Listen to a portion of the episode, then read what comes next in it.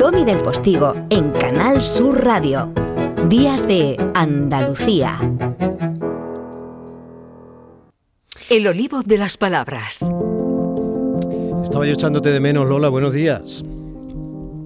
Lola Pons, Eh, buenos ¿Lola de qué? ¿Lola de qué? Pero no. Lola de los Pons y, y- y Olivares andaluces. Y Rodríguez, no nos olvidemos nunca del apellido de mi madre, que es fiel oyente, que ¿Cómo se, está al otro lado. ¿Cómo, se, ¿Cómo se llama, perdón, quiero decir tu madre? Vamos a saludar. Es que me acuerdo siempre, como yo perdí a la mía hace algunos años, pues siempre te- tiendo sin querer a... ¿Cómo se llama tu Mi madre? madre se llama Vicenta, Vicenta Rodríguez Gelo. ¿Y cómo le, pero cómo le dicen a ella? ¿Vicenta? Vicenta con todas las letras. Muy bien, pues Vicenta, un beso enorme. Puede usted estar muy orgullosa de su hija. Muchas gracias por el detalle, Domi.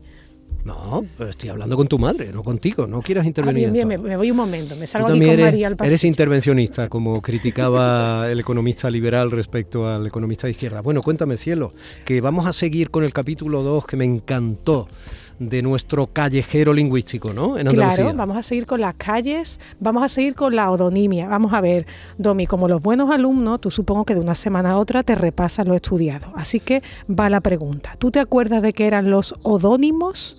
¿Qué era Eh, ese concepto de odónimo? Bueno, en todo caso nos lo vas a recordar tú, ¿no? Lo digo por no quitarte el protagonismo que, que corresponde. Pues vamos a volver a hablar de odonimia, te has ocurrido muy bien. Eh, odonimia son los nombres de calle, los nombres de camino. Odo significa eh, camino, onoma significa nombre. Así que vamos a pararnos en algunos odónimos de provincias andaluzas concretas con los que vamos a trabajar esa idea de que la calle, lo que vemos al salir de casa, lo que quizás están viendo ahora nuestros oyentes si nos están escuchando con sus auriculares por la calle, pues ese paisaje lingüístico es un espejo de nuestro vocabulario y lo vamos a estudiar, a repasar hoy. Bueno, pues eh, vamos allá. Mm, ¿Qué vamos a hacer? El orden inverso de calles, ¿no? Venga. Estuvimos Jaén, Cádiz, Almería, que va con Huelva, Sevilla, Málaga, ¿no? ¿Cómo hacemos? Pues mira, si te parece, vamos a pararnos provincia a provincia Venga, y elegimos alguna, alguna calle de ellas. venga, Pues, por ejemplo, eh, vamos a pararnos en dos provincias simultáneamente. Eh, ponemos, podemos poner un pie en Jaén y otro en Granada, ¿de acuerdo? Y entonces vamos a ponernos entre ambas provincias a pensar, a trabajar sobre el sustantivo zagal. En Granada hay una calle eh, eh, zagal eh, que está en Baza y en Alcaudete, que es un precioso pueblo de Jaén, está la fuente de los zagales. O sea que hay, mm, hay nombres de lugares, de calles, de, de fuentes que nos hablan de esta palabra. ¿Y por qué nos interesa esta palabra?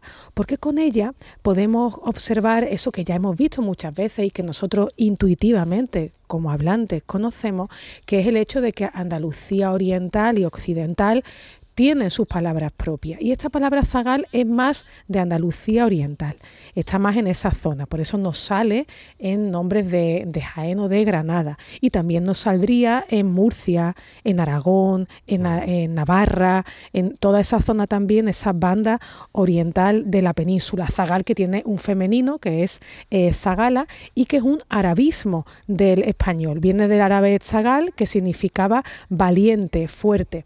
Y esta es una de estas palabras que son propias del árabe de España, del árabe hispano, que llegaron del árabe hispano a las lenguas romance. Y claro, de ella, este zagal, que significa chaval, adolescente, etcétera, pues se nos documenta en nuestra toponimia urbana. Qué bonito. El término zagal siempre me ha siempre me ha gustado, especialmente cuando lo leía, cuando estaba leyendo un libro, es, es un término que sale mucho en la literatura de los 50, ¿no? Luego se ha perdido en la literatura actual, a no ser que se referencie a algún lugar de esos que has mencionado, ¿no? Sí, esos zagales de antes ahora son chavales quizá, sí, ¿verdad? Sí, ahora son chavales o chavea en Málaga, ¿no? Pero en Málaga, aunque esté dentro del, la metes dentro del marco oriental, pero no acaba de... Perdón, esto va a pasar. Te decía que Málaga Sí, Málaga está a medio... a no acaba nunca de, de cumplir con la norma, ¿no? Sí, Málaga en muchos casos se comporta con soluciones lingüísticas muy parecidas al Reino de Sevilla y en, otro, en otros casos eh, participa plenamente de la Andalucía eh, oriental. ¿no? Y esto nos, nos muestra que la lengua no va tanto por geografía, sino por núcleos urbanos que se adhieren en unos casos a unas soluciones o a otras. Bueno, pues me vas a tener que echar una manita y vas a ir tirando provincia a provincia. Venga, pues nos vamos a Cádiz. A ver, antes hablábamos del árabe. Bueno, pues mm, en otro, en un próximo programa, si te parece el del sábado próximo, eh, vamos a hablar de, algo que, está vinculado con el árabe y no, que es el mozárabe. Entonces, en Cádiz yo quiero que nos paremos en una palabra que es un mozarabismo. Ahora voy a explicar qué significa eso. Pero nos vamos a la calle. A ver, nos vamos todos a Jerez. Buscamos la calle Alcaucil, que está al sur de Jerez, que sale de la avenida, de la avenida, perdón, Medina Sidonia, que está entre la Corta y la barriada de La Plata. Bueno, pues esa calle Alcaucil es un mozarabismo. Mm, ya sabemos que Alcaucil es alcachofa, ¿no? Alcachofa es como el nombre más global, el que está pues en las latas de conserva, etcétera, pero el que se usa cuando uno se sienta a cocinar, a guisar o a comer eh, en buena parte de Andalucía es Alcaucil. ¿Qué es eso del mozárabe? Lo veremos con más detalle la semana próxima, pero vamos anticipando unas cosas.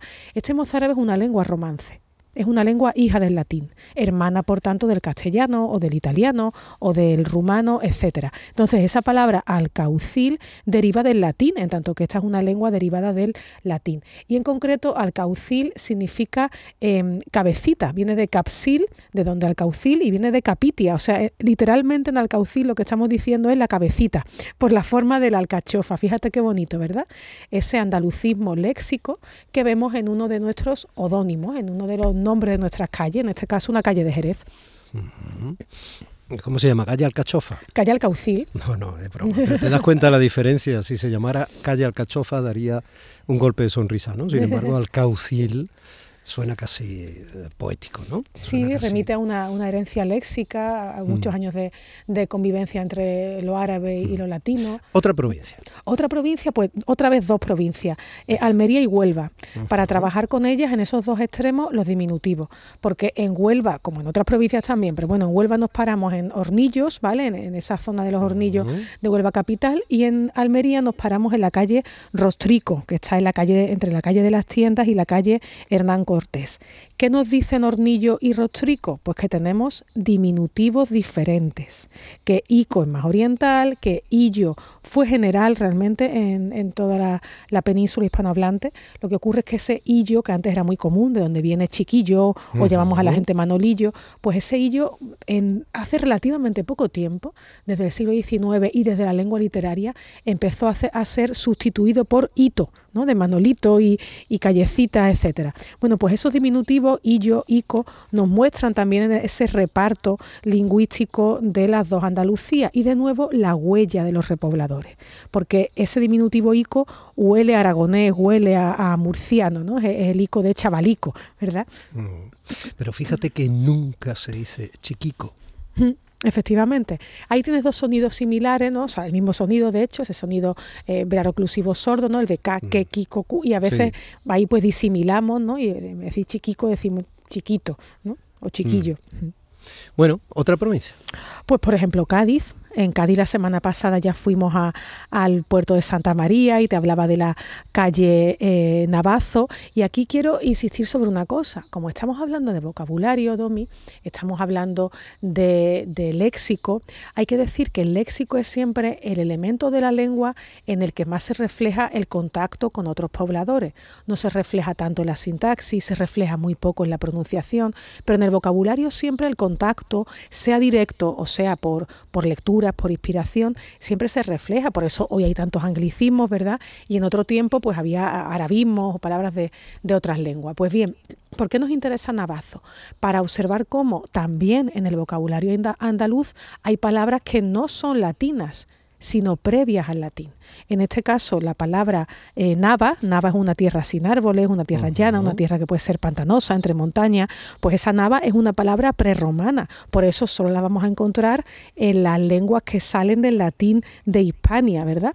Eh, eh, y ese Navazo, que es Nava con aumentativo, es el nombre que se da en Andalucía al huerto que se forma en los arenales inmediatos a las playas, San Lucas de Barrameda, también hay mucho Navazo. Y fíjate, por cierto, que esa calle Navazo, que está en el puerto de Santa María, sale de otra que se llama El Camino de los Enamorados. Toma, toma ya. Eso solo lo iguala la calle El Desengaño en Madrid. Qué bonita. Sí, yo viví muy cerca, entonces eso está cerca de, bueno, la plaza de Tudescos, allí en una boca calle de Gran Vía. Pero bueno, de eso te hablaré otro día. Otra provincia.